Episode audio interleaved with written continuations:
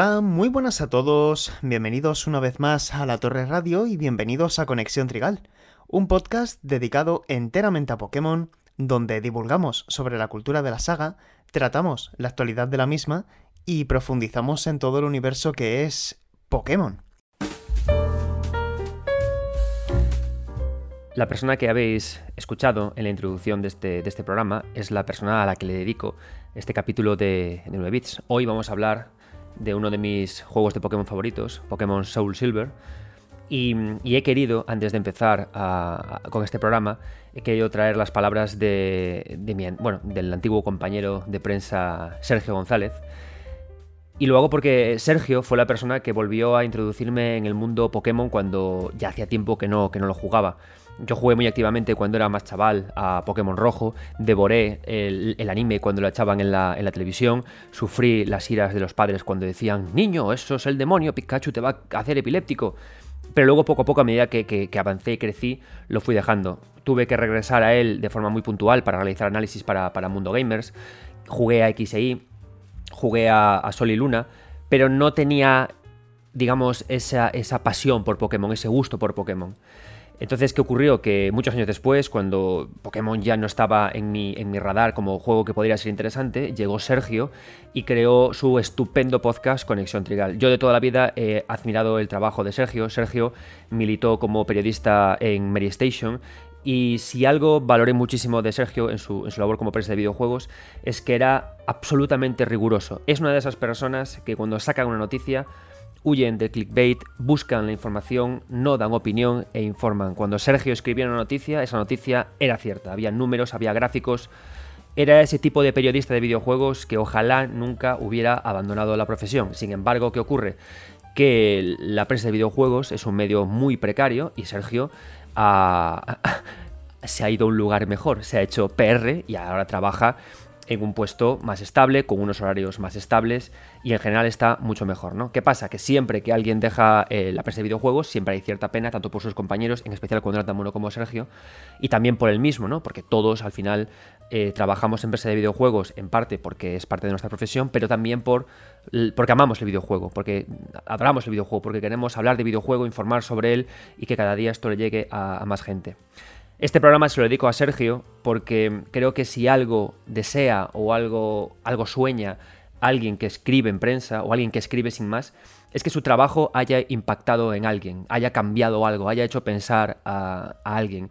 Yo desde aquí, desde este pequeño podcast, Quiero decirle, quiero decirte, Sergio, que tu trabajo, Conexión Trigal, ha impactado en mí. Gracias a ti, volví a disfrutar de Pokémon, lo añadí a mis investigaciones académicas, juego a ellos de vez en cuando y me acuerdo mucho de tu trabajo. Así que eh, felicidades por tu trabajo como prensa de videojuego, felicidades por tu trabajo como escritor, porque por lo menos a una persona le has hecho amar la cultura de Pokémon. Así que este programa, Sergio, va por ti.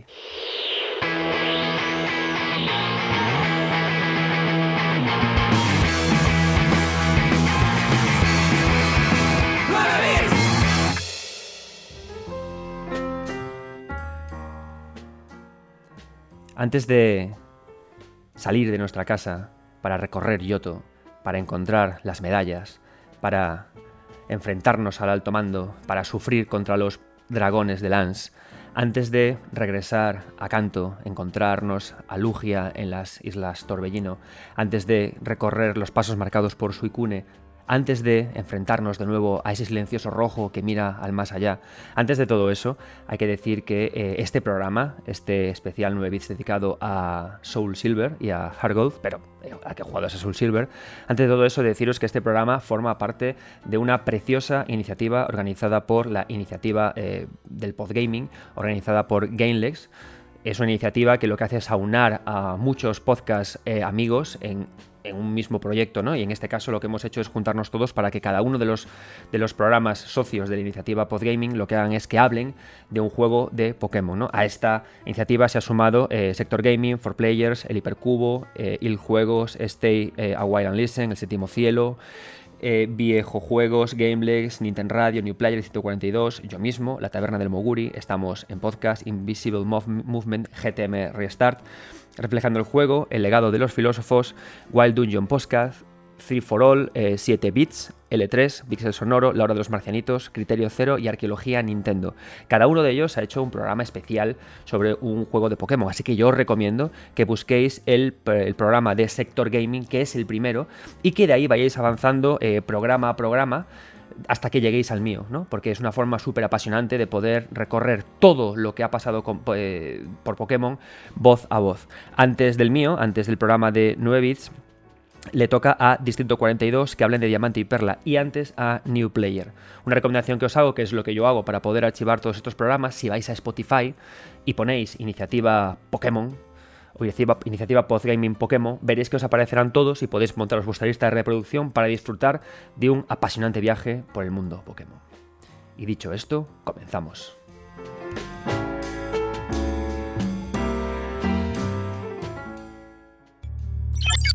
Estás escuchando un podcast miembro de la iniciativa Podgaming.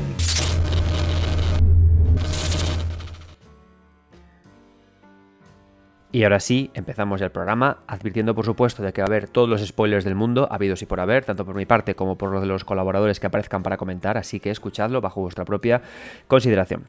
Bien, em, he querido empezar además esta, he querido empezar esta introducción de este programa hablando sobre Sergio, ya no únicamente para em, celebrar su trabajo y para homenajearle a través de este programa, sino también porque eh, ha sido muy bonito que por mi parte volviera a Pokémon eh, ya siendo mayor, ¿no? De repente yo llevo escribiendo sobre videojuegos ya unos 15 años y, de repente llegas de nuevo a Pokémon y ya sabes mucho más de videojuegos, eh, has analizado más, he escrito libros sobre videojuegos y llegas con otra óptica, ¿no?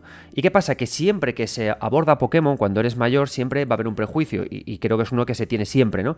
Pokémon es un juego infantil, es un juego para niños y ya no porque que algo sea para niños sea peyorativo. Yo creo que que algo sea para niños es un bonito piropo, ¿no? Porque algo sepa que sea capaz de conectar con la infancia y sea capaz de llegarnos como algo interesante en la edad adulta, creo que es más bien un mérito que un demérito, ¿no? Pero me refiero a que no tiene, se supone que no tiene ideas interesantes de diseño, ¿no? Que Pokémon es un videojuego en el que tú caminas, encuentras unos Pokémonchis, eh, te haces unos combatillos y a otra cosa, ¿no? Sin embargo, lo que me ha gustado justamente, como digo, de, de abordar Pokémon siendo ya mayor y teniendo ya un poco más de experiencia analizando videojuegos, es que descubres que no es así. El primer videojuego que abordé en mi regreso al mundo Pokémon fue Pokémon Blanco. Y ya en ese momento descubrí que sí que había un interés en Pokémon, no por contar, por supuesto, tramas súper elaboradas, pero sí por saber cómo desarrollar a sus personajes, desarrollar su mundo y crear un acervo que sea interesante ahora que he regresado a Hard Gold y Soul Silver para hacer este programa, te das cuenta que eh, eso no es algo que empezara en, la generación de Pokémon Blanco, sino que estaba ahí ya casi desde el, primer momento. ¿no? Si analizamos Oro y lo comparamos con Hard Gold o con Soul Silver, te das cuenta en la comparativa de que hay justamente ese interés por la cohesión del mundo, por la coherencia, por establecer un buen viaje de eh, encuentros, de recolección de criaturas, ¿no?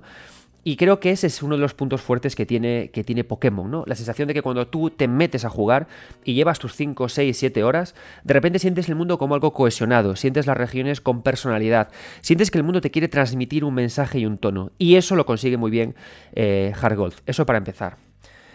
Una cosa que, que a mí me encanta de los videojuegos, y creo que, creo que nos pasa a todos, que todos tenemos ciertas filias ciertas cositas que nos gustan, ¿no? Ciertas cosas que nos dan como todo el, todo el gustito del mundo yo tengo muchas filias, ¿no? Tengo, por ejemplo, los trenes, me encantan, los faros, me encantan. De hecho, disfruté mucho cuando llegué al faro que hay en Hargold y aparecía ese anfaros arriba de todo, como esa luz que ilumina el mundo. Y también disfruté mucho de cuando llegué a ver los trenes en, blanco, ¿no? El cementerio que hay de trenes. Son cosas que cuando las veo me producen un placer, me producen como eh, que se me eriza el vello y digo, qué rico, ¿no? Un trencito aquí o qué cosas más guays. A nivel de diseño de mundos, hay algo que me fascina porque siempre funciona y es el diseño de mundos o de fases tipo donut.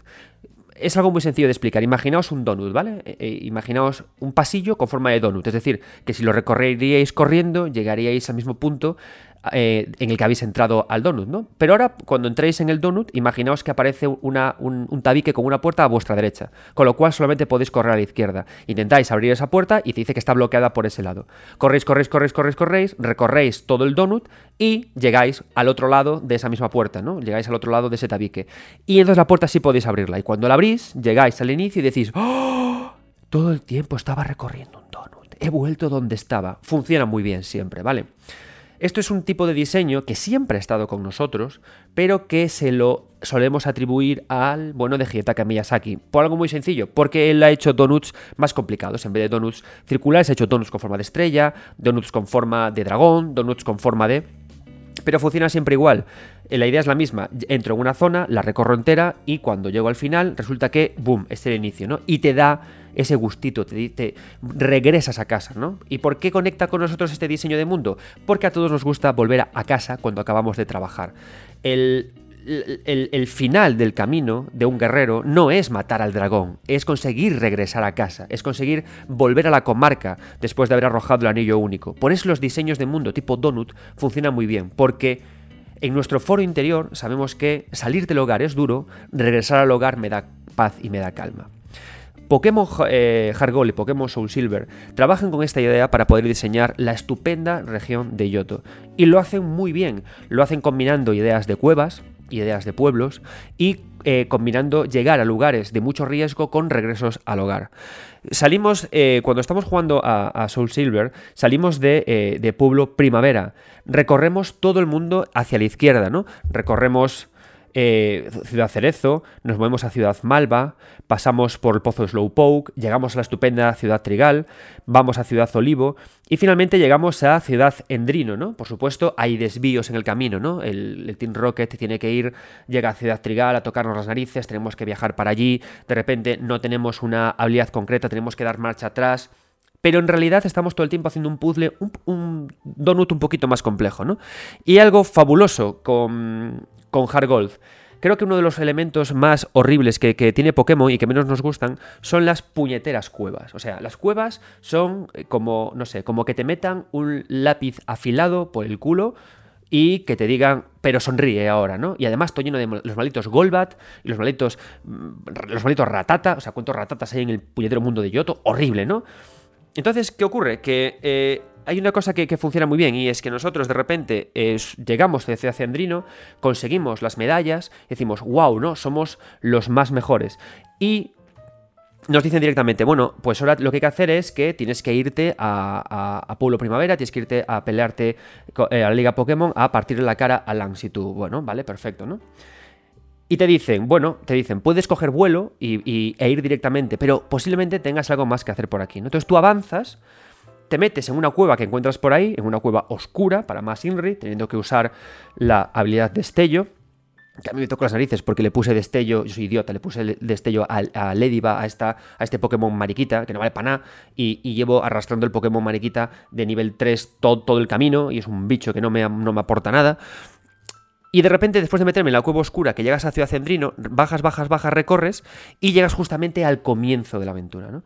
Y entonces me ha gustado mucho cómo funciona esto, ¿no? Me parece hasta casi como una em, confirmación de que Game Freak sabe que las cuevas con bichos son horribles, que ponerla después de un gran logro es horrible, frustra un poco, pero que cuando de repente sales de ella y regresas al principio de la aventura, completas el donut y llegas a Pueblo Primavera, usando en este caso las, las, eh, las MO, las, las, habilidades que tienen que puedes equipar a tus Pokémon, como esas llaves que nos sirven para abrir la puerta por el otro lado cuando acabamos de recorrer el donut, te da un placer inconmensurable. Y llegas de repente a primavera, ¿no? de, nuevo al pueblo. Y los doctores te felicitan, ¿no?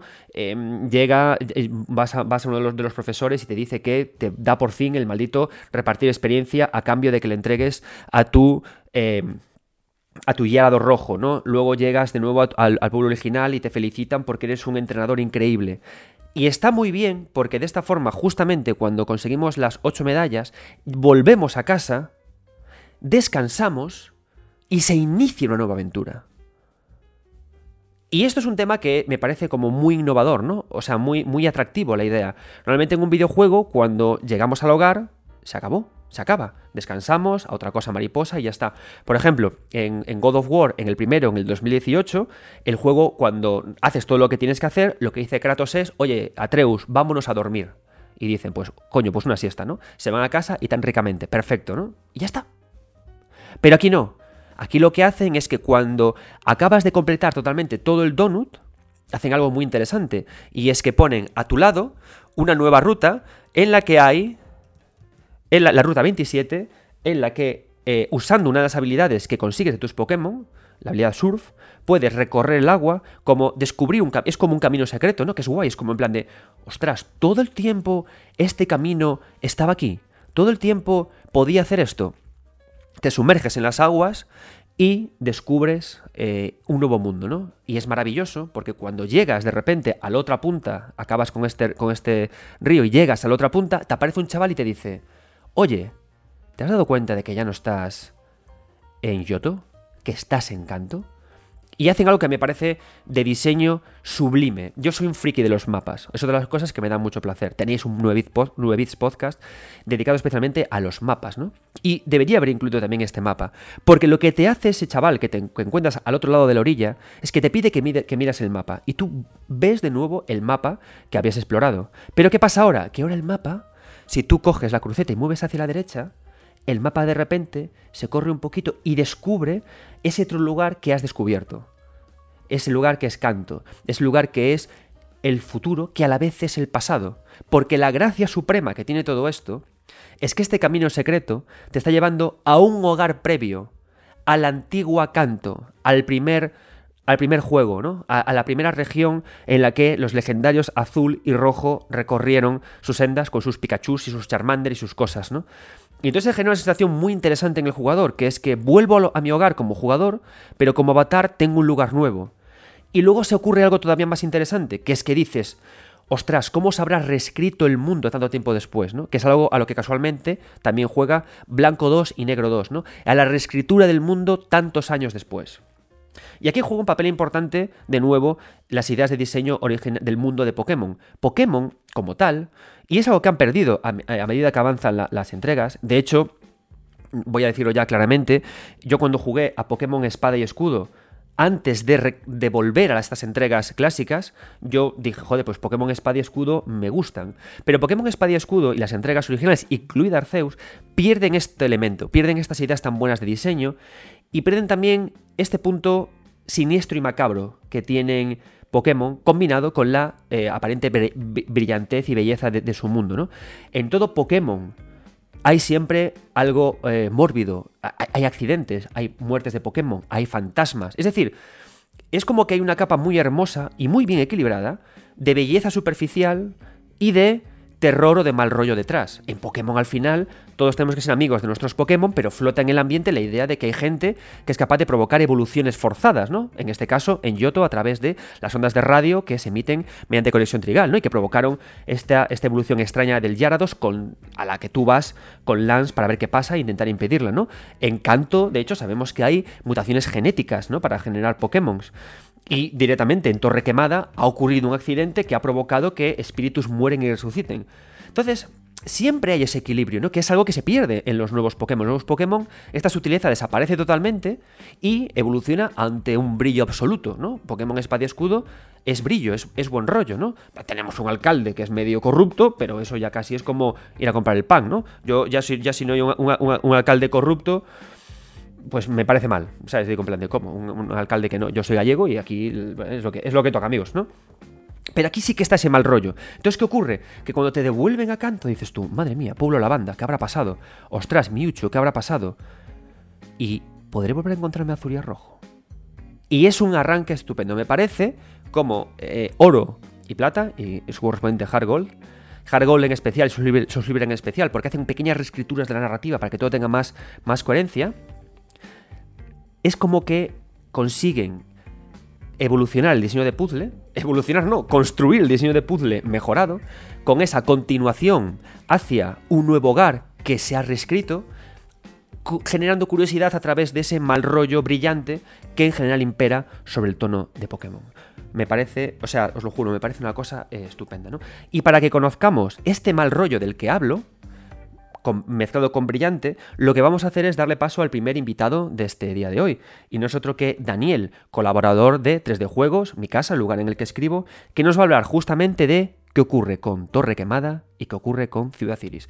Adelante Daniel y muchas gracias por oír el llamamiento de 9 bits.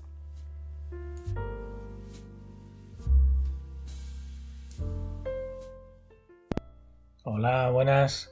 Soy Daniel Funes, colaborador de 3D Juegos y bueno, la verdad es que mi momento Mi momento favorito de, de Pokémon Oro y Pokémon Plata sería todo el tema relacionado con el lore de la torre quemada de Ciudad Iris.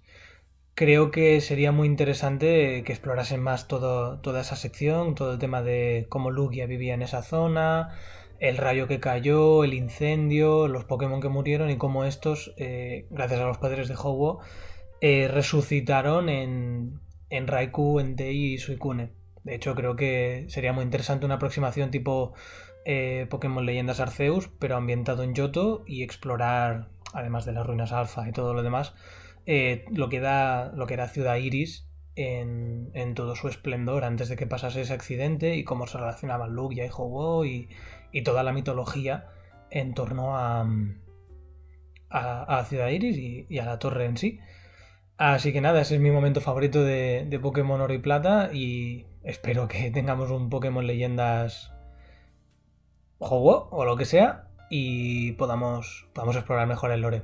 Muchas gracias.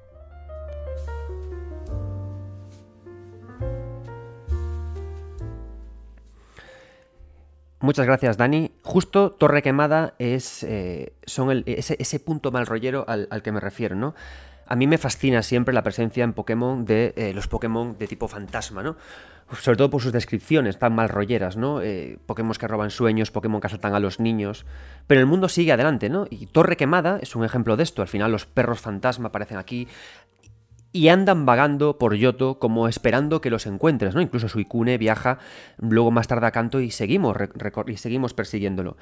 Hay algo que es muy bonito que ocurre en Soul Silver y en Hard Gold y que además de demostrar eh, a través de lo que expliqué del mapa un estupendo diseño de, mundo y muy buenas ideas, ¿no? Ese regresar al hogar, pero el hogar continúa y vamos y hacemos reescritura. Hay otros elementos muy importantes y muy buenos a la hora de construir mundo y hacer world building en, en, en, Pokémon Hard Gold y Soul Silver. Y mola porque son tan eh, elegantes y tan metidos ahí sin más en un juego, como digo, de apariencia infantil, que podemos pasarlos por alto o no valorarlos en su justa medida. Siempre que escribimos una, ficción, bien sea un, guion o bien sea una novela, es importante que eh, desde el comienzo del, arranque de la ficción vayamos adelantando ideas y adelantando elementos que exploten o que eh, que, evolucionen a lo largo de la trama, ¿no? Es decir, tú no puedes de repente presentar a un gran enemigo al final del juego sin antes haberlo adelantado previamente. Porque lo que haces con eso es que el espectador diga quién coño eres, ¿no? Ocurre, por ejemplo, en Final Fantasy IX. ese boss, ese Cronos o Tempus que aparece al final, ¿quién coño eres, no? Entonces, ¿qué ocurre? Que lo que hay que hacer siempre es ir adelantando poco a poco, soltando pequeñas perlitas, soltando pequeñas pinceladitas para explicar justamente qué ocurre o qué vamos a hacer, ¿no? Y en eso, eh, Soul Silver y Hard lo hacen muy bien porque lo que hacen es que, sin querer contarnos una trama especialmente eh, potente, porque en realidad no la hay, en realidad Hard y Soul Silver es un viaje.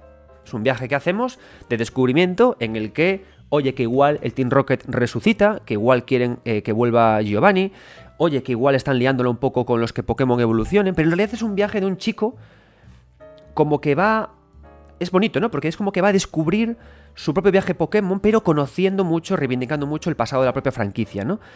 Casi parece como que eh, rojo y, oro y plata son dos juegos que deberían ir siempre juntos, porque hablan del después, ¿no? ¿Qué ocurre? Eh, rojo es el héroe original, ¿qué ocurre después, ¿no? Que, con, el, con el héroe que viene después de él, ¿no? ¿Qué significa ganar, qué significa perder y qué significa querer prosperar sobre él, ¿no? Y esa al final es la lección que, que, nos, nos, transmite, ¿no? Al final un poco, un poco Pokémon. Es decir, no hay una trama como tal, pero sí que hay mucho interés por empezar a cimentar el lore y por querer construir mundo, ¿no? Y una cosa que hace muy bien el juego es plantear pequeñas pinceladitas que luego nos va adelantando. Por ejemplo, empezamos, ¿no? La presentación de la idea del huevo, ¿no? Con este que llevamos y que a medida que caminamos, poco a poco irá eclosionando, ¿no? De esta forma introducimos también la idea de este ingenio llamado el Walker que se introdujo eh, para, para Hard y Soul Silver por supuesto, prohibitivos, que pretender comprar un Soul Silver original con Pokewalker. ¿eh? Encontré el otro día uno sin Pokewalker a 90 euros y un original te puede subir a los 180, 190 o más. Entonces empezamos a introducir ya esa idea, ¿no? Pero hay más. Em, Lugia, el, poder conocer y encontrar a Lugia, es formidable porque todo el tiempo te lo van adelantando. Todo el tiempo vas encontrando pequeños objetos, ¿no? El ala plateada que te, que te entrega el, presidente de Radio Trigal cuando, cuando lo localizas. eh, las campanas que te entregan las hermanas Kimono, las islas Remolino por las que pasas antes y mucho antes incluso de poder eh, conocer a Lugia. Es decir, es como que todo el mundo a nivel de presentación de escenarios, conversaciones y todo te van presentando eh, ese legendario al que, vas, al que vas a ir. Es decir, no es un enemigo, no es un, ser aislado del mundo, ¿no? Como puede parecernos más a veces en Oro o en otros Pokémon. No es un bicho aislado, no, no. Es una deidad. Y todo el mundo lo conoce, ¿no? Y, y, con el viaje que hace el personaje, lo va conociendo más y más, lo va deseando más y más.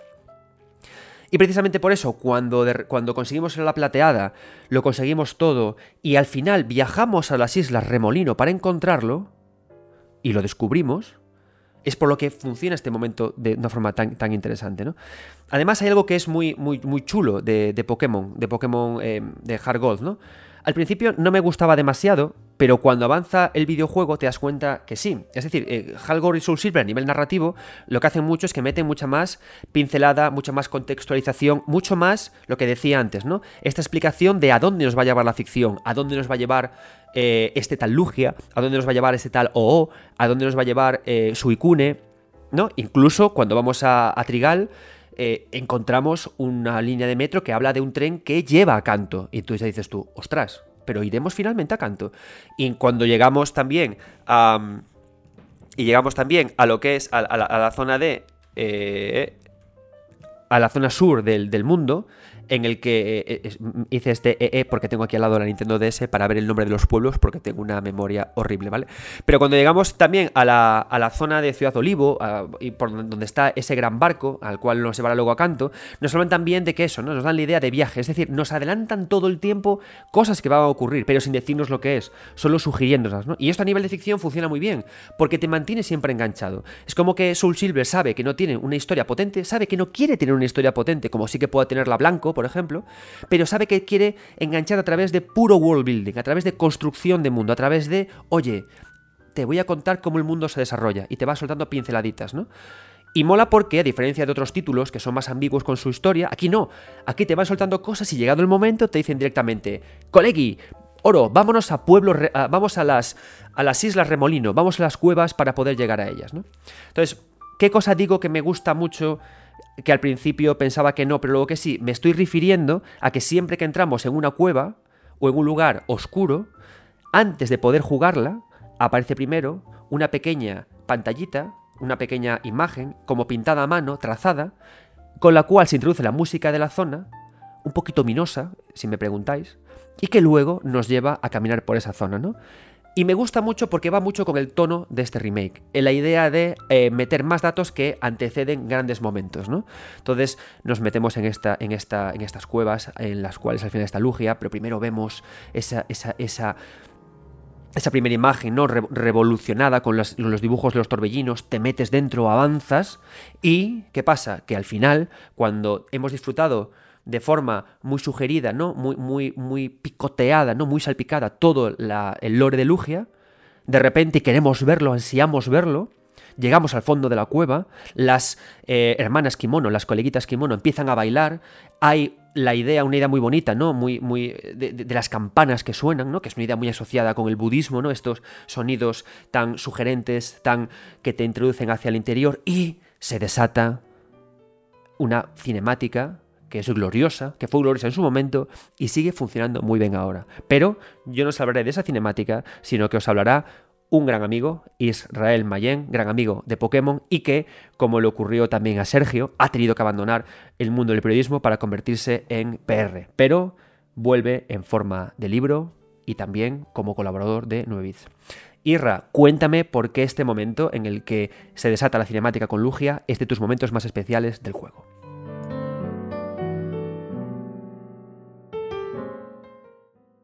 Hola amigos de 9 bits, ¿qué tal? Soy Israel Mayen, autor de Generación Pokémon, libro que he sacado junto a GTM, que ya podéis reservar en esta edición y en una más chula todavía limitada edición Pokédex, pero no es que haya venido a hablar de mi libro, como diría aquel. He venido a hablaros de mi momento favorito de Hergol y Soul Silver, programa dedicado a estos dos tremendos remakes, dos tremendos juegazos de Pokémon y hay muchos momentos a destacar, pero si yo tuviera que quedarme con uno, como le dije a Adri en su día, sin duda sería la aparición de Lugia. Yo jugué a Soul Silver en el final del juego, ese momento en el que sale de la cascada con una cinemática impresionante para la época y para lo que era Pokémon en aquel momento y, que le da una enjundia y, un drama y un peso a la aparición del legendario inédito no tanto en los juegos, ya teníamos la aparición de Rayquaza en ese Pokémon Esmeralda, también mitiquísimo, pero sí en Yoto. Nunca antes, hasta los remakes, los legendarios habían tenido ese nivel de protagonismo. Es cierto, Yoto es la primera generación oro y plata que le da la portada a los legendarios, pero Hergol Soul Silver, con más capacidad técnica, con más espacio en el cartucho, que ya lo pasado suficientemente mal en Game Freak con oro y plata, puede hacer más virguerías y una de ellas es precisamente dotar de más protagonismo tanto a Ho como a Lugia. Nunca sé si decir Ho o Ho Ho Ho, pero esto es para, otro vídeo y para otro podcast. El caso es que esa aparición refrenda la importancia que, que Hergold o Silver le dan a los legendarios, no solo dándole ese protagonismo, por ejemplo, también a, Suicune a través de, la historia de Eusine y ese trocito de cristal que incorporan, sino eh, a los legendarios de portada. Y me parece relevante porque es precisamente Yoto la región que le da un lore a Pokémon. Pensemos en rojo, azul, remakes, eh, rojo, fuego, verde, hoja, como una mini, miniatura, vamos a decirlo así, miniaturización, Dios mío que me muero, del, mundo, del mundo real. Tajiri quería reproducir sus sueños de infancia, sus, sus imágenes, su bosque de Machida, todo ese imaginario tan bucólico pues pensemos en oro y plata, pensemos en Yoto como la primera región que ya desde el nombre, pero también a través de las leyendas, intenta crear su propio mundo, ese mundo Pokémon, eh, ya con las limitaciones de Game Boy Color, pero digo, creo que esa cinemática de Lugia, además, o, la de Jojo apareciendo, eh, bajando del cielo, creo que representa muy bien eh, la voluntad que siempre ha tenido Yoto y la voluntad que, que demuestran estos remakes, de darle un peso específico a las leyendas. Y además, ya digo, te quedas picuetísimo cuando lo ves, le da por fin ese, peso en la historia que no tenía. Es cierto que, sí, que aparecen en carátula, que sí que hay menciones, pero no había una misión específica en los juegos originales, no ibas, eh, no había unos diálogos, una, una, parte, una sección concreta para, para ese momento de capturar al legendario, estaban un poquito aislados. Y creo que esa cinemática eh, refleja la coherencia, lo, lo completo que quieren ser, lo completos que quieren ser estos remakes y, el peso, la importancia que le quieren dar eh, ya no solo a sus legendarios, sino a todo el tema de las leyendas. No es casualidad que luego puedas capturar otro sinfín de legendarios en, los juegos. Creo que es quizá el momento más emblemático. Mira que tenemos frente de batalla, mira que tenemos em, las dos regiones, mira que tenemos esa batalla remasterizada, remake, eh, contra Rojo en lo alto del Monte Plateado pero creo que lo que mejor diferencia a Yoto y lo que mejor refleja lo que quieren hacer estos remakes, que no es sino ser fieles al material original, pero llevarlos al máximo esplendor aprendiendo de todo lo que han hecho estos otros juegos. En este caso creo que coge mucho de cómo Joven trata las leyendas y el peso que le da en, la historia y también a través de cinemáticas, como he dicho, como la de Esmeralda, pues creo que esa cinemática en concreto, esa escena de Lugia saliendo de la catarata, define a la perfección lo que, lo que son estos remakes. Y además, ya digo, te deja picueto. Y ya, por cerrar, hago así un poquito de spamito, mirad lo que viene con la edición ahí limitada.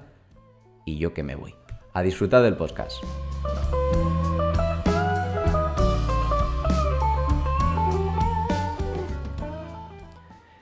Con, con, este diseño de mundo que nos lleva de vuelta al hogar y nos hace ir más allá en busca de la reescritura del mundo original y de la pregunta de qué es ser un héroe, sumada a cómo ahora los legendarios están mejor introducidos dentro del lore del propio mundo, hay otro elemento que, me parece estupendo y que creo que está muy fino como se lleva en, en Hard Gold y Soul Silver. Eh, al final tenemos que entender que el espíritu que rige en Pokémon Hard Gold y Soul Silver y que está más o menos llevado en otras entregas, pero aquí está mejor que nunca, es que el mundo en el mundo en el que jugamos es un patio de juegos, es un playground, es un espacio cerrado con unas reglas concretas en las que se juega, ¿no? Y eso es Pokémon Hard Gold y Soul Silver. Y creo que aquí está muy bien llevado. Quizás también eh, es mejor explicado precisamente porque el, estilo y la estética pixelada nos ayuda más a meternos en esta indefinición mágica, ¿no? De que, ok, aquí estamos, ¿no? Y cuando ya eh, viajamos más a entornos un poco mejor diseñados o más abiertos, cuesta más comprender la idea de un lugar cerrado distinto a la realidad en la que los niños juegan, ¿no? Pero es así, o sea, en Hard Gold y Soul Silver eh, los niños juegan y el mundo está preparado para que los niños jueguen. Hay algo muy bonito cuando hablamos de la palabra jugar y de qué es jugar, y que es algo que pocas veces se materializa bien en el videojuego, ¿no? Y es que jugar no tiene consecuencias letales ni consecuencias mortales. Una vez que se acaba el juego, todos seguimos igual. Y en eso funciona muy bien la idea de jugar con los Pokémon, ¿no? Tú juegas con combates contra Pokémon, combates incluso hasta contra el nuevo eh, alto mando de la Liga Pokémon, contra los nuevos superjefes de la Liga Pokémon, contra los mismos que han asaltado la Torre Radio, combates contra ellos, les ganas y no sacan una pistola. Te dicen, coño, me has ganado la partida, pues me voy. No hay consecuencias, sino que el mundo sigue, sigue igual, ¿no? Y así ocurre con, con todas las personas con las que nos encontramos. ¿Qué ¿Qué pasa con Pokémon Hard Gold y Soul Silver? Pues mirad, en Pokémon Hard Gold y Soul Silver hay muchos momentos en los que adultos nos dicen que todavía no podemos pasar por ahí. Creo que el momento más, más mítico de esto es cuando estamos en Pueblo Caoba. Cuando estamos en Pueblo Caoba, esta preciosa aldea de los ninjas, ¿no? Aldea oculta donde flota una atmósfera singular, em, queremos movernos hacia la derecha, ¿no? Hacia la ruta 44, hacia el camino bañado por agua y naturaleza que calma el espíritu. Queremos encaminarnos para llegar por fin a, Ciudad Dendrino, ¿no? A la urbe misteriosa, cita en terreno ganado a la montaña. Y de repente aparece un viejo, un señor, perdón, un anciano, ya no puedo decir viejo porque estoy cerca de serlo, con lo cual hay que decir anciano, ser de avanzada sabiduría, y que nos dice, eh, colega, no puedes pasar por aquí y te cuenta una, majadería, ¿no? Una tontería. Y tienes que pararte, aceptar que no puedes pasar por ahí porque un señor te dice que no puedes, pese a que en tu espalda eh, vayas acompañado por un Yarados del tamaño de un, de un piso, hay un, señor, hay un señor mayor que te dice que no puedes, pues tú dices, no puedo, no me lo como con el Yarados, ¿no? Y tengo que pensar eh, hacia qué otro lugar tengo que ir, ¿no? Esto, en realidad, ocurre como cuando estamos jugando algo y, e imponemos una nueva regla de juego porque el juego parecía como que está avanzando demasiado rápido. Vemos que hemos empezado a jugar a algo y de repente, aún son las 5 de la tarde y tenemos hasta las 7 para seguir jugando, ¿no? Hasta que nos llamen nuestras madres para ir a cenar. Y alguien dice de repente en el patio, pero esperad, y si en lugar de eso jugamos a la pata coja, complicamos el juego para que dure más. Y eso es lo que hace este, este señor, ¿no? De Pueblo Caoba que nos impide ir a Ciudad de Andrino. Y ocurre otras muchas veces en el juego. Entonces, ¿qué ocurre? Podemos pensarlo de varias formas, ¿no? Este, encuentro. Por una parte, podemos pensar, eh, Pokémon, eres un poco cutre al plantearme muros invisibles. Pero si entendemos que el Yoto es un playground, una escena privada con reglas de juego particulares, a mí me gusta pensarlo siempre de otra manera. Yo tengo hijos, como bien sabéis, y yo pienso mucho en la relación entre videojuegos y jugador a padres e hijos, ¿no? Y no por la tontería de cómo los videojuegos educan esas cosas. Yo no soy docente a ese nivel, no puedo hablar sobre eso, ¿no? Pero sí que cuando, algo tan sencillo que cuando eh, mi hijo ahora está aprendiendo a andar y a gatear, cuando de repente mi hijo decide eh, subirse a un lugar del que se puede caer, yo lo cojo y lo aparto. Cuando decide salir gateando por la habitación, lo cojo y lo vuelvo a meter. Y entonces me hace coña, porque cada vez que, juego a Pokémon ahora y pienso en este espíritu tan infantil, dicho infantil como un piropo, no como algo peyorativo, insisto, cuando de repente vuelvo, eh, hago esta comparativa, pienso que al final es como que hay unas reglas externas, ese padre que coge al niño, al que está explorando con Pokémon, y le dice, vamos a divertirnos un poquito más no, no aceleres, vamos a explorar un poco más, vamos a recorrer un poco más el mundo, ¿no? Vamos a jugar en este ámbito concreto, justamente como un padre que impide a su hijo gatear hacia otra parte porque todavía queda mucho por explorar en esta habitación. Entonces, en ese sentido, me gusta porque creo que es un tono naif, un tono inocente, bien construido, bien montado y bien perseguido, que hasta me produce al final gracia cuando mi cerebro empezó a analizarlo de esta manera, ¿no? Al final yo soy un niño que mi madre me da permiso para irme a jugar, me llevo mis muñecos, me llevo mis Pokémon y me encuentro con otros niños con otros muñecos. Comparamos nuestros muñecos, establecemos unas reglas de juego propias, ¿no? A lo cual también le va muy bien los combates por turnos, porque justamente un combate por turnos que hace genera un escenario aparte, con unas reglas propias, en el que se desarrolla un enfrentamiento, un juego, y que cuando se resuelve hay ganadores y perdedores y avanzamos como si tal cosa, ¿no? Incluso hay tan poca consecuencia que si perdemos vamos a un centro Pokémon y, como si tal, ¿no? Y cuando empecé a pensarlo de esta manera, me gustó mucho. Me gustó que me pararan los señores mayores, este señor de Pulo Caoba, y me dijera, no, no, explora un poquito más, ¿no? Y cuando ya empiezas a relacionarlo todo esto, entras en otra faceta muy importante del juego, que son los disfraces, ¿no? La idea del disfraz, que es una idea eh, carnavalesca y fantástica. El carnaval es otro juego que montamos en nuestro mundo, ¿no? El carnaval es ese momento eh, en el que decimos se acerca una, un momento del año de mucha seriedad, pasemos un momento de gran algarabía, de disfrute y juguemos siendo otras personas.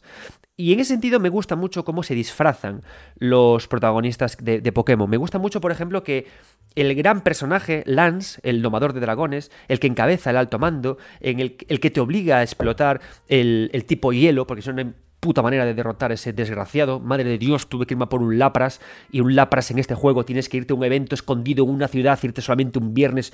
¡Ah! Pues se disfraza con una capa, se disfraza con su pelo rojo de puntas, que aparte es una característica y algo que le va mucho al anime, la idea del disfraz en el personaje se disfraza para ser otra persona, ¿no? Para demostrar que es esa persona especial, ¿no? Y el Team Rocket también se disfraza con sus uniformes rojos y tú incluso cuando tienes que abordar esta misión que te, lleva a Ciudad Trigal en la que el Team Rocket necesita usar las ondas de radio para poder emitir, también te disfrazas de ellos mismos para participar en su juego. ¡Wow! Y me parece una idea súper bonita teniendo en cuenta el origen natural de Pokémon, el origen de Pokémon principal, ¿no? De un niño que le gustaba coleccionar escarabajos en el monte y enseñárselos a sus amigos, ¿no? Y es un espíritu infantil que creo que en Oro está súper bien llevado. Está súper bien llevado, ¿no? Salimos del hogar, volvemos a él y luego nos planteamos qué es ganar. Tenemos adultos que nos piden que caminemos por otras sendas antes de, de ir más allá. Normalmente estas sendas nos hacen sumergirnos al fondo de cuevas, una idea también muy de, de Legend of Zelda, ¿no? una idea que viene de Miyamoto, el cual también participó como eh, ideólogo del primero de los juegos. Nos disfrazamos para poder jugar con los otros niños que hay por aquí y no hay buenos ni hay malos, solo gente disfrutando de jugar. Creo que eso le da, sumado además a la idea de, esta narrativa más contextualizada, creo que le da a Soul Silver y a, y a, y a su aspecto único y característico, y creo que es el verdadero tono de Pokémon, el verdadero la verdadera intención de Pokémon, ¿no? El, por qué Pokémon funciona muy bien, justamente por lo que hace, ¿no? Y qué ocurre que las entregas siguientes que están llegando están yendo por otros derroteros. Arceus es más serio. Arceus ya nos habla de un niño que tiene que trabajar, que tiene que irse a currar por los montes, a capturar cosas, a rellenar fichas, ¿no? Em, y lo mismo ocurre con Espada y Escudo y veremos qué pasa con Escarlata y Púrpura, ¿no? A ver si ese mundo abierto le permite funcionar de otra manera, ¿no? Pero son cada vez más serios, más de trabajo, ¿no? Se, respetan igualmente las ideas de diseño de mundo de Donut, pero se pierde este tono, ¿no? Quizás es porque, como digo, el pixel favorece más que se entienda este juego, ¿no? Este sumergirse en un mundo que no entiendo muy bien porque el pixel no me deja verlo todo y eso eh, hace que no tenga tanto sentido en, en unos entornos tan claros, ¿no? Pero qué bonito, qué bonito esto, es todo esto. Y esto se suma, además, a, otra idea más, a otra idea que funciona muy bien y que acaba de darle este tono brillante al mundo de Yoto, ¿no? Y es el contraste entre lo nuevo y lo viejo. Pero para hablarnos de eso, eh, primero tengo que introducir a la última, al último compañero, al último invitado de este, de este día de hoy, que no es otro que Rodrigo de la Gala. Podéis encontrarlo en Twitter como arroba defredo16 y eh, es, eh, colabora en el podcast eh, Somos NDG. Podéis encontrar este podcast. un podcast que, tiene, que funciona muy bien en LATAM. Podéis encontrarlo como arroba somos, como tal, y luego una N, una D y una G. Y nos va a hablar justamente de este contraste entre lo viejo y lo nuevo. Y nos va a hablar también del rival de ese Silver cuando tú eres Gold en Pokémon Oro y Plata. Adelante, Rodrigo, gracias por aceptar la invitación de este programa y seguimos hablando de oro.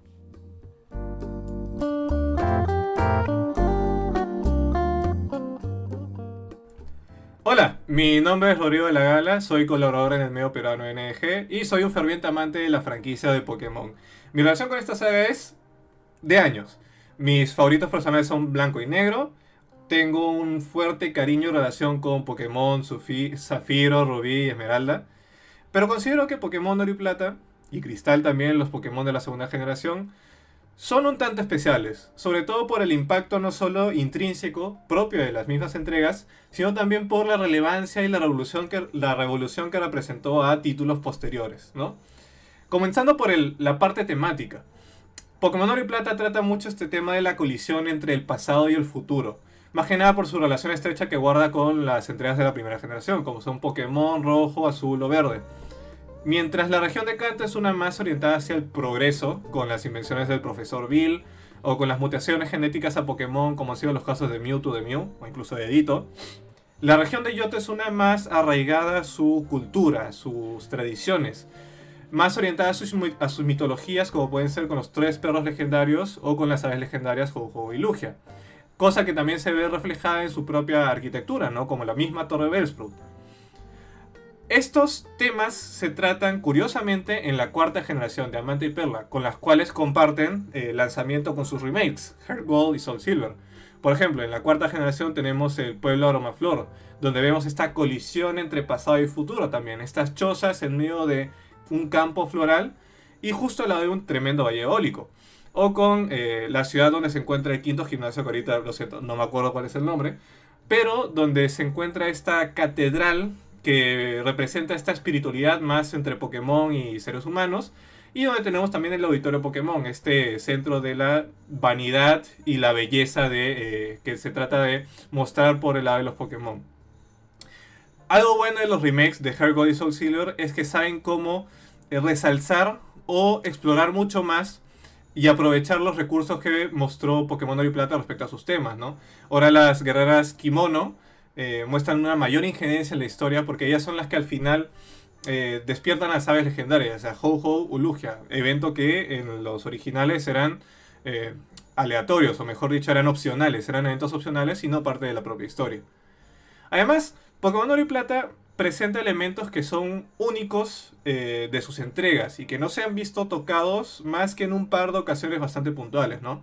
Por ejemplo, la experiencia de visitar dos regiones en un solo juego, que muchas gracias a Satoru Iwata, él fue el eh, benefactor la persona que hizo posible todo esto, ¿no? Cosa que no se ha visto en ninguna otra entrega y que los fans han estado pidiendo por muchos años. Y cosa que Pokémon MMO supo eh, satisfacer hacia toda esta, hacia toda esta comunidad, ¿no? Eh, cosa que tengo que hacer una acotación en oro y plata se tocó de manera bastante superficial. O sea, hay bastante jiji, jaja, que sí puedes visitar dos regiones, pero canto te la pasas en una hora peleando gimnasios y nada más. Cosa que los remakes han sabido aprovechar, eh, creo yo, en mi humilde opinión, mucho más agregando uno que otro elemento más que le da mucha mayor eh, mucho mayor valor a esta segunda visita a la región de Kanto, ¿no? Además, también han sido las únicas entregas que han presentado cierta continuidad con títulos anteriores, ¿no? Porque Oro y Plata, al final, son la continuidad de eh, Rojo, Azul y Verde. Seguimos con el legado de querer ser el maestro Pokémon. Vemos a, los, eh, a, un equipo Rocket destruido, destartalado, que busca volver a la gloria que fue en un, principio llamando a su, a su líder Giovanni y que además eh, termina con este final tan apoteósico en el Monte Plata, si no me equivoco, con el enfrentamiento contra, contra Rojo, ¿no? Y además los remakes han sabido aprovechar bastante bien con todas las cinemáticas y toda la nueva tecnología para poder eh, darle mayor énfasis a, toda esta experiencia eventualmente, ¿no? Cosa que la continuidad se ha explorado también en blanco y negro, pero con sus remasterizaciones, que al final no, no han sido remasterizaciones, sino que Blanco y Negro 2 han sido continuaciones de blanco y negro, ¿no? Para que vean cuáles han sido esos elementos que se han tomado en cuenta a partir de la segunda generación, ya sean eh, elementos mecánicos, eh, elementos temáticos o elementos relacionados a la historia. Es muy importante esos dos títulos. Sin embargo, yo creo que hay un elemento por el cual oro y plata se logra distinguir mucho, pero muchísimo más de otras entregas y por la cual considero que oro y plata y Cristal y sus respectivos remakes eh, son títulos bastante especiales, particular para, particularmente para mí y para toda la franquicia en sí. Y es la relación que establece con tu rival, con Silver. Silver es este chico eh, en cuyo primer encuentro eh, nos topamos con esta persona que es un poco apática, un poco excesiva, un poco, un poco borde, digámoslo así, ¿no? Tiene esta filosofía de hacerlo todo por su cuenta que más adelante, gracias a los remakes de Heart Gold y Soul Silver, sabemos por qué, ¿no? Y es curioso porque todo el juego te muestra, o sea, todo el juego está diseñado para mostrarte el crecimiento de Silver. No solo su crecimiento, sino es, muestra este viaje de descubrimiento de saber qué es lo que realmente quiere ser, qué es lo que quiere alcanzar, alcanzar y gracias a esto eh, obtener las herramientas necesarias para poder lograrlo, ¿no? Yo creo que el encuentro contra Lance, eh, justo, el encuentro con Lance justo en el Valle de la Furia, cuando estamos investigando todo el tema de los Magikarps, el equipo Rocket y las evoluciones forzadas, eh, es un choque contra una pared para, para Silver, porque él en ese momento se plantea por qué es que él no puede ser mejor, y Lance se lo dice, y es porque tu relación con tus Pokémon no son la adecuada. Silver se da cuenta de que tratando como herramientas a sus compañeros no va a saber evolucionar, no tiene esta relación personal con ellos como para poder llegar al siguiente nivel. A diferencia de lo que nosotros sí conseguimos, ¿no? A través de las relaciones con los Pokémon, nosotros podemos ser mejores entrenadores, incluso mejores personas, ¿no? Y es eh, maravilloso porque justo en esta saga se introduce la mecánica de la, de la amistad, ¿no? Aquellos que han tenido un Eevee y han querido tener un Espion o un Umbreon o han tenido un Togepi y han querido evolucionarlo a un Togetic, sabrán a lo que me refiero, ¿no? Porque justo cuando llegamos a la liga, al final de la liga Pokémon, o estamos a punto de entrar, mejor dicho, y pasamos toda la calle de Victoria, tenemos un último enfrentamiento contra Silver. Y es bastante bonito porque acá es cuando vemos cómo todo este viaje llega a su cierre. Y es que aquellos que son atentos van a ver este detalle particular porque Silver tiene un Crobat en su equipo. Y para evolucionar de Golbat a Crobat, uno tiene que fortalecer su vínculo de, amistad con él. Y es curioso porque Silver, todo el camino siempre ha sido de eh, si no me sirves, me eres inútil y te desecho, que siempre tengo que ser el mejor y todo lo demás. Pero vemos cómo a lo largo de la aventura él mantiene a su Subat, le evoluciona a Golbat, y a partir de ese punto de quiebre con Lance, vemos cómo maravillosamente se integra la mecánica del juego de la amistad junto con el relato del descubrimiento y crecimiento de Silver, para poder demostrarnos justo antes de llegar a la Liga Pokémon cómo Silver finalmente logra entender qué es lo que significa ser un maestro Pokémon y qué es lo que se requiere para poder ser un mejor entrenador. Y las últimas conversaciones que tenemos ya no son de eh, estos Pokémon son inútiles o jamás voy a poder ser mejor o por qué no lo puedo hacer, sino de descubrimiento, de sanación, de conocerse a sí mismo y decir, ok, ya sé qué es lo que, ya sé qué es lo que valgo, he llegado hasta este, hasta este punto y considero de que ahora sí puedo ser una mejor persona a través de mis Pokémon. Yo creo que gracias a este elemento, a esta relación que se establece con, el entrenador, tu rival de Silver, eh, es algo que hace único a Pokémon Oro Plata de la segunda generación y algo que lo distingue totalmente de cualquier otra entrega de Pokémon y algo que no se ha vuelto a tratar en ninguna otra entrega, ¿no? Esta relación entre mecánicas y desarrollo de personaje no es algo que haya visto en ninguna otra entrega. Y es maravilloso porque los remakes de Heart Gold y Soul Silver eh, incluso agregan más detalles, incluyen más elementos que enriquecen el motivo por los cuales Silver es así, ¿no?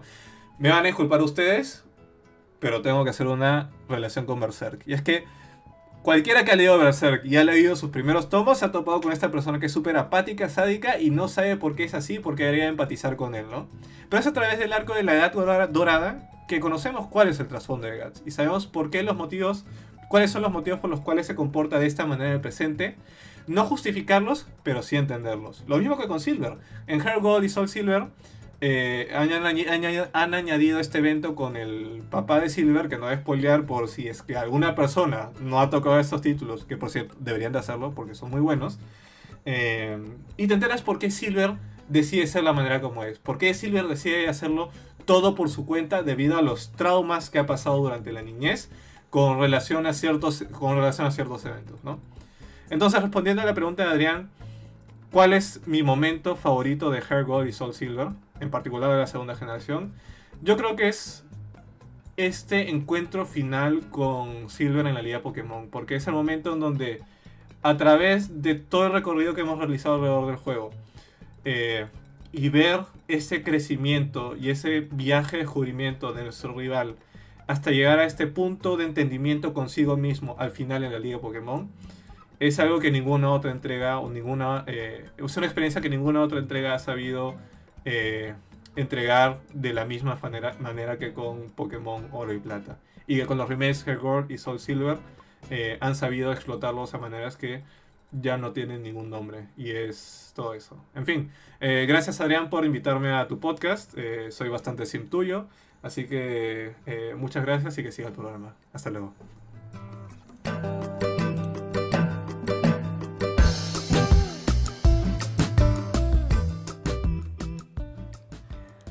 Rodrigo hace una aportación muy interesante sobre el mundo de Yoto y su contraste con, con Kanto. ¿no? Em, Yoto me parece un mundo especialmente sugerente por su arquitectura. Tiene lugares muy interesantes, eh, los templos japoneses, las pagodas, y creo que se beneficia mucho de, los progresos técnicos de este remake en relación a ya los primeros experimentos con polígonos en tres dimensiones, que le permiten, además de mostrar mejor y con más color cada uno de los escenarios, le permiten trabajar mejor con la propia verticalidad, con lo que es vertical.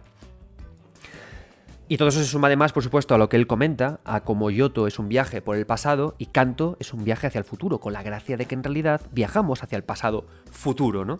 Lo simpático que tiene. A mí, em, hay varios lugares en, en, Yoto que me gustan especialmente con esta idea de cómo se aprovecha la idea de la verticalidad, ¿no? de lo vertical. Uno de los principales es el que nos explicaba Daniel, Dani, sobre Ciudad Iris y Torre Quemada. Me gusta mucho cómo en Pokémon Oro se mira hacia abajo y cómo se mira hacia arriba. Y de aquí saco yo una lectura a mayores de, cómo el propio juego lo hace. Em, si a día de hoy eh, os, compráis un, cualquier juego de rol pixelado, un juego de rol que se haya hecho en 2022 o 2021, veréis que el esfuerzo del estudio es por hacer unos píxeles bonitos, por, em, por, imitar o por eh, eh, apelar ¿no? a la estética que había en, esta época, en la época en la que se hacía oro y, o, bueno, y Soul Silver, y como de es un esfuerzo por recordar, ¿no? Es como que el músculo del estudio, del trabajo es que recordemos pero ¿qué pasa? Que antes, en esta época, cuando el pixel era lo mainstream, era lo puntero técnicamente, y, había que trabajar con él y, mostrar cosas, claro, los estudios no tenían que esforzarse en que recordáramos nada, al contrario, tenían que conseguir evolucionar, ¿no? Y con la llegada, con ya, con el, con ya estaba instalado las tres dimensiones y los polígonos, ¿qué pasó? Que en Game Freak aunque se les pueda tachar de poco avanzados técnicamente, aquí en este, en, este, en este juego hicieron grandes piruetas y cabriolas con la profundidad, ¿no? Para otorgarnos cosas muy interesantes. ¿A qué me refiero? Torre Quemada. Tú en Torre Quemada, cuando entras a ella, entras en un piso superior, ¿no? Y lo que haces es que tú ves desde arriba, ves el abajo y te encuentras con los perros legendarios, ¿no? Con estos espectros, con estos entes que están desde las profundidades, ¿no? Entonces se te hace una, gracias a este juego de perspectivas, en Pixel, con los pisos superior e inferior, tú desde arriba ves lo que hay en el inframundo, en la oscuridad. ¿Y qué hace, qué hace Game Freak? Que de esa forma tan sutil te habla de esos propios animales, ¿no? de cómo funcionan ellos.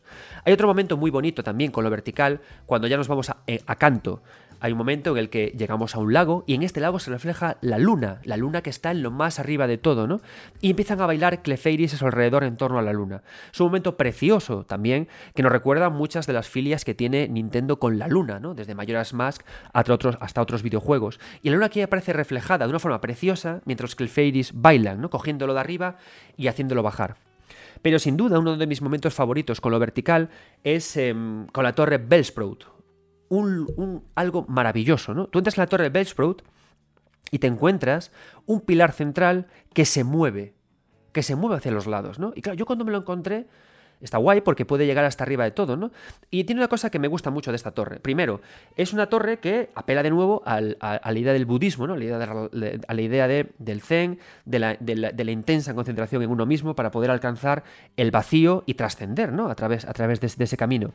Pero me parece muy interesante cómo Em, lo que se hace con esta arquitectura es adorar el tallo del propio Bellsprout, que a su vez recuerda al tallo del junco. El junco, algo que es firme, pero a la vez flexible, ¿no? Todos los que hayáis visto ahora no me acuerdo qué película era, esta película de acción de Jackie Chan y Chris Rock, que había una escena en la que se peleaban subidos a andamios y los andamios en China se hacían con bambú, ¿no? Y se subían a ellos, los doblaban y nunca se rompían, ¿no? Entonces me parece súper interesante cómo se construye una, un templo, cómo, cómo se reimagina un templo budista, metiendo en el centro un pilar central maestro que es, eh, que, que es estructural, pero que a la vez se mueve sin caerse nunca, y cómo esto conecta además con la adoración hacia exactamente un Pokémon concreto, ¿no? Los Bellsprout.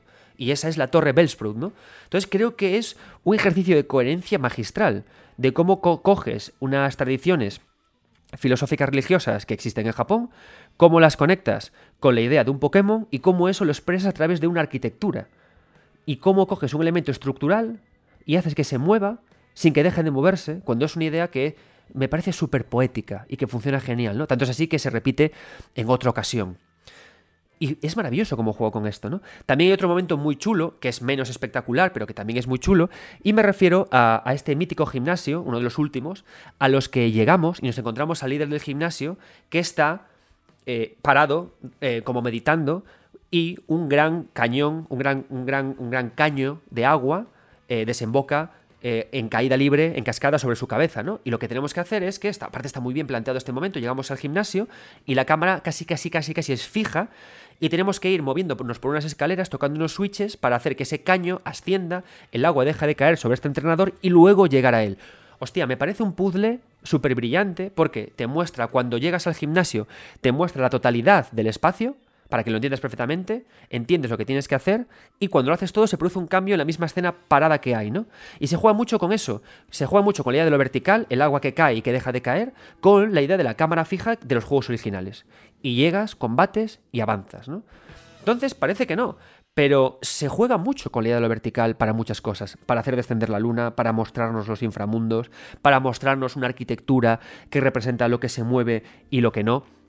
Y luego, por supuesto, también para cabriolas también muy, muy emocionantes, ¿no? Cuando vamos a por Lugia, podemos nosotros, antes de llegar a ella, meternos por un pequeño recoveco y mirar la cascada desde lo alto, ¿no? Para emocionarnos con a dónde vamos a llegar. Y por supuesto, la conclusión de lo vertical se encuentra en, el enfrentamiento contra Rojo. Después de recorrer todo canto, después de volver a hacernos con las medallas de, de canto y dirigirnos también como, como eh, guerreros, ya no solo regionales, sino nacionales, llegamos hasta Rojo, ¿no? Entonces hay algo muy bonito en Rojo, hay algo muy emocionante en Rojo, y que también habla de lo fino que es este juego revisando su pasado. Rojo no habla. Puntos suspensivos. ¿Por qué? Porque el protagonista original es mudo. Entonces, ¿qué ocurre? Se produce una, una particular revisión ¿no? de, lo que es ser mudo. Y, y es muy interesante porque esto entra dentro de la carpeta de eh, reglas clásicas del videojuego que revisamos o revisitamos cuando estamos mejorando la calidad. ¿no? ¿A qué me refiero? Game, en Game Boy, al final todo el, videojuego Nintendero arrancó con Nintendo, con la NES y con Game Boy, ¿no? Y al final hay que abaratar, recursos. Se decía también, además, ori- originalmente que la avatarización y la inmersión en el personaje mejoraba cuando el, el protagonista era mudo. Ok, perfecto, ¿no? ¿Qué pasa? Que cuando ya no somos rojo, cuando somos oro, de repente rojo ya es un personaje eh, distinto. De hecho, azul habla. Cuando nos encontramos con azul encanto, azul nos da la chapa y nos dice, eh, pavo, eres un parguelas, aún no tienes fuerza para poder para luchar contra mí, ¿no? Pero rojo no. Subimos la montaña hasta rojo. Ascendemos en lo vertical, subimos, subimos, subimos a lo más alto. Subimos a lo más alto porque en lo más alto está rojo, ¿no? Su madre es muy, es muy, está muy guay, pero cuando llegamos a Polo Paleta Encanto, su madre nos dice, hostia, rojo se ha perdido. Rojo no sé qué le pasa llegamos a Rojo. Rojo tiene unos Pokémon a nivel 80. O sea, Rojo es el ser más poderoso sobre la creación ahora mismo, en este momento, ¿no? Y lo que hace es mirar el horizonte, mirar lo, lo que hay más allá de lo vertical, mirar el más allá, mirar las nubes, ¿no? Y cuando llegas a él, no te dice nada. ¿Por qué? Porque hay una lectura muy buena que a mí me encanta siempre, ¿no? Que, em, de hecho, hay una tira de Kino, el autor de Mafalda, que siempre me ha fascinado, ¿no? En esta, en esta tira de Kino, del autor de Mafalda, eh, aparece un, anciano, y el anciano está en el centro de una biblioteca rodeado de muchos libros, ¿no? Y la tira cómica te da a entender que el anciano ya se ha leído todos estos libros. Y cuando el anciano de la tira de Kino eh, tumba el último libro y acaba de leerlo, se pregunta a sí mismo, ya anciano, ya viejo, se pregunta, ¿y ahora qué?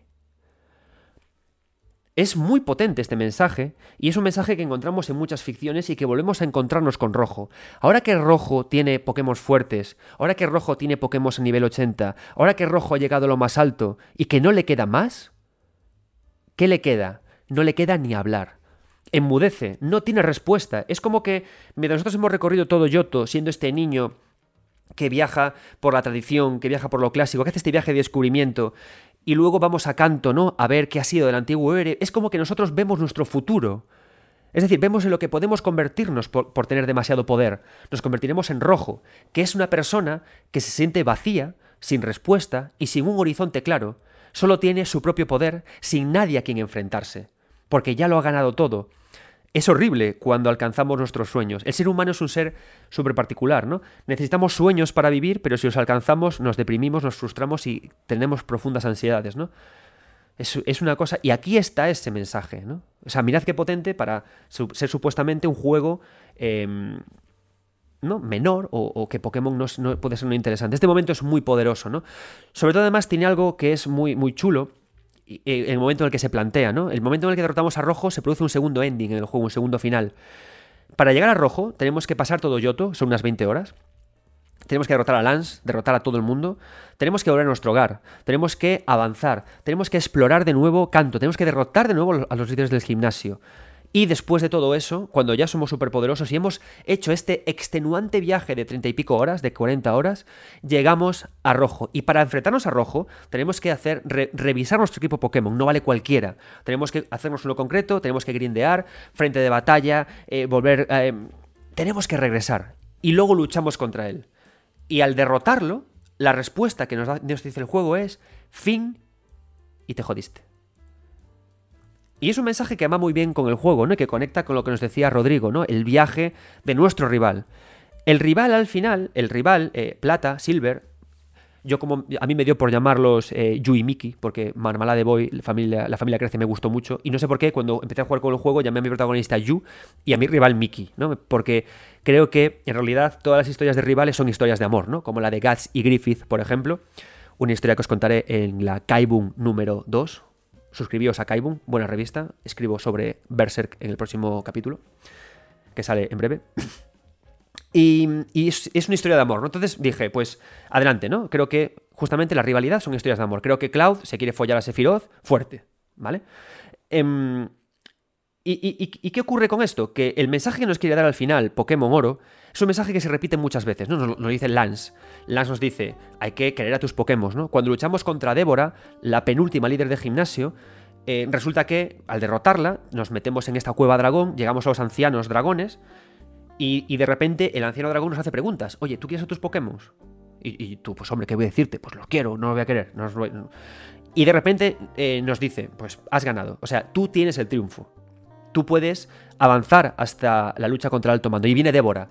Y le dice el anciano a Débora, Débora, tú eres una maestra, eres una líder de gimnasio eh, estupenda, pero papá, eres un poco como el rival que tiene este chaval, ¿no? Estás obsesionada con la utilidad, el nivel, el grindeo, ¿no? Cuando al final muchas veces te repiten en oro que el mensaje no es pelear con los mejores Pokémon, sino pelear con los Pokémon que más te gusten, ¿no? Entonces, ¿qué ocurre? Que, eso mismo nos lo transmite, como bien nos decía Rodrigo, nos lo transmite nuestro, nuestro enemigo, nuestro, nuestro rival, ¿no? Nuestro rival de repente se ilumina y descubre que los traumas del pasado, todo lo malo que tiene, no se solucionan combatiendo siendo mejor. ¿Cómo se solucionan?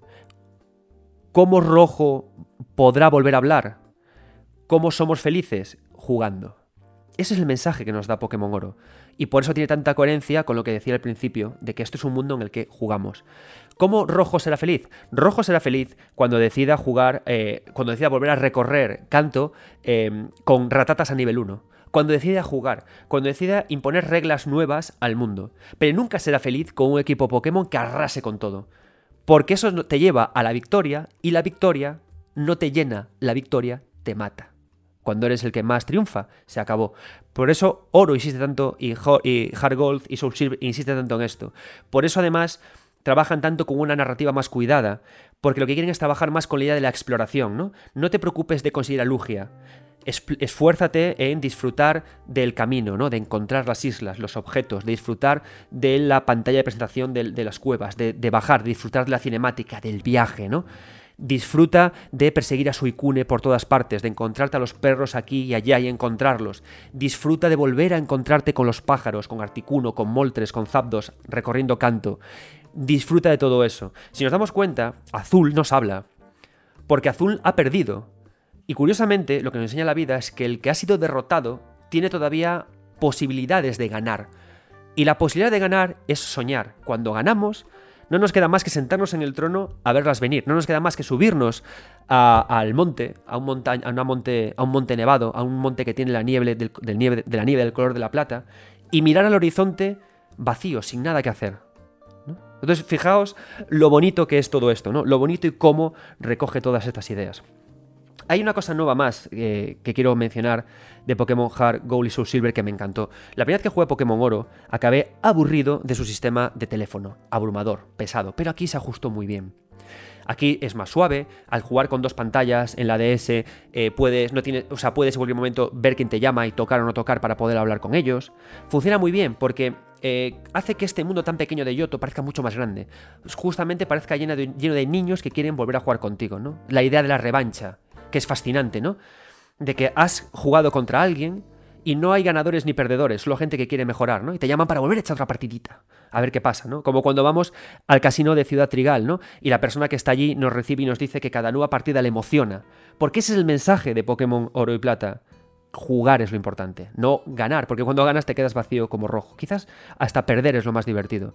Yo disfruté mucho de Pokémon Hargol y Soul Silver cuando perdí contra Lance. Volví a recorrer el mundo, busqué a Lapras, entrené a mi a mi Anfaros, busqué, me pregunté eh, qué podía hacer con uno y con otro, lloré, bueno, no lloré, pero metafóricamente, porque tuve que sacrificar a mi Yarado rojo, mi primer Shiny, para poder conseguir el, la, la opción de poder repartir experiencia. Es decir, la derrota te provoca juego, la victoria te provoca vacío, ¿no? Entonces, estas llamadas están mucho mejor preparadas en este juego porque te hacen que vuelvas a conectar con todos. Y qué bonito es cuando antes de enfrentarte a Rojo decides volver a reunirte, ¿no? Puedes reunirte hay que hacer un poco de trapis con las fechas del juego, ¿no? Pero decides reunirte de nuevo con todos los entrenadores, los que has derrotado, te reencuentras con ellos, os llamáis por teléfono, como hacíamos de pequeños, ¿no? Puede bajar, puede bajar David, puede bajar, puede bajar Ramis, puede bajar Pepe, y bajas y juegas otra vez, ¿no? Y qué bonito esa, al final, esa filosofía de la idea, de la idea de jugar.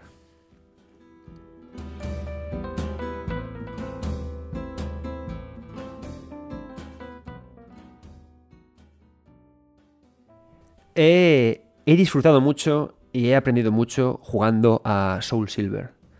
Lo he... Me ha encantado. Además ha sido un videojuego que he tenido en ratos de análisis. Eh, ahora estamos en noviembre y me ha tocado analizar Tactisogre, que dura 50 horas, el estupendo Harvestella, que dura unas 30.000 horas. Ahora voy a ponerme a analizar Yomawari Into the Night. Tengo también que... No, perdón, los ah, Yomawari Los in the Dark. Tengo también el God of War Ragnarok. Pero eh, Soul Silver ha sido un juego fantástico para tener en mi, en DS y jugarlo a ratitos. Ha sido un viaje estupendo que me, ha gustado mucho. Creo además que Golf, además de trabajar con todo lo que, lo que he explicado para eh, aterrizar mejor el tema central del juego, hace algo que también es muy interesante, que es la idea, os vais a reír, pero me ha encantado los pavimentos. Me ha fascinado. O sea, em, estamos hartos de ver en, animes, por ejemplo, vamos a ponernos ya directamente, ahora yo, por, por hijos, ahora eh, cada vez que, que, ceno, que, voy a, perdón, que voy a desayunar, ponemos la tele, ¿no? Y ya nos piden que pongamos dibujos, ponemos Boeing y nos comemos Doraemon, como tiene que ser. Y estamos hartos de ver en, los animes como en muchas casas japonesas tienen este espacio, este, este espacio previo a la entrada real de la casa, en la que hay unas maderas, ahí te dejas, las zapatillas, dejas los zapatos, te pones las zapatillas y entras, ¿no? Entonces, nos fijamos que en la casa japonesa directamente, yo no he viajado a Japón, ¿eh? ni he hecho un estudio profundo de la arquitectura japonesa, únicamente es por lo que, los impactos que me llegan. Te das cuenta que hay mucho, mucha, mucho cariño por el pavimento, ¿no? El pavimento en el que dejamos las zapatillas, el pavimento que usamos como tránsito entre salas, el pavimento que usamos para sentarnos, los tatamis, la piedra. Y lo que hace Hargold es que trabaja mucho con la mostración de estos espacios interiores, y me encantó, ¿no? Porque te aterriza mucho más la idea de la tradición, la idea de que el viaje por Yoto es un viaje infantil, un viaje de un niño en un tiempo pasado que recorre un mundo, ¿no? En este caso el de los desarrolladores, y que es súper amable y súper interesante, ¿no? Además de todo eso, lo que hace es que trabaja muy bien con la naturaleza y tiene unas hojas preciosas, ¿no? La relación que tiene Ojo con las hojas es maravillosa, tanto como la que tiene Lugia con el agua. Y eso lo hace mucho el color, el mismo por la textura y el mismo por la mostración, ¿no? Y creo que en ese sentido es un acierto la cámara cenital. Es algo que perdemos de nuevo cuando nos ponemos la cámara al hombro, que no miramos el suelo. Y el suelo, cuando estamos viajando por un mundo que está inspirado en Japón, pues es muy importante porque me habla de parte importante de la arquitectura japonesa, de sus tejados, de sus pavimentos, de sus acabados. ¿no? Me ha encantado descubrirlos, me ha encantado viajar. Y además he, descubierto algo que es muy interesante de, estos juegos.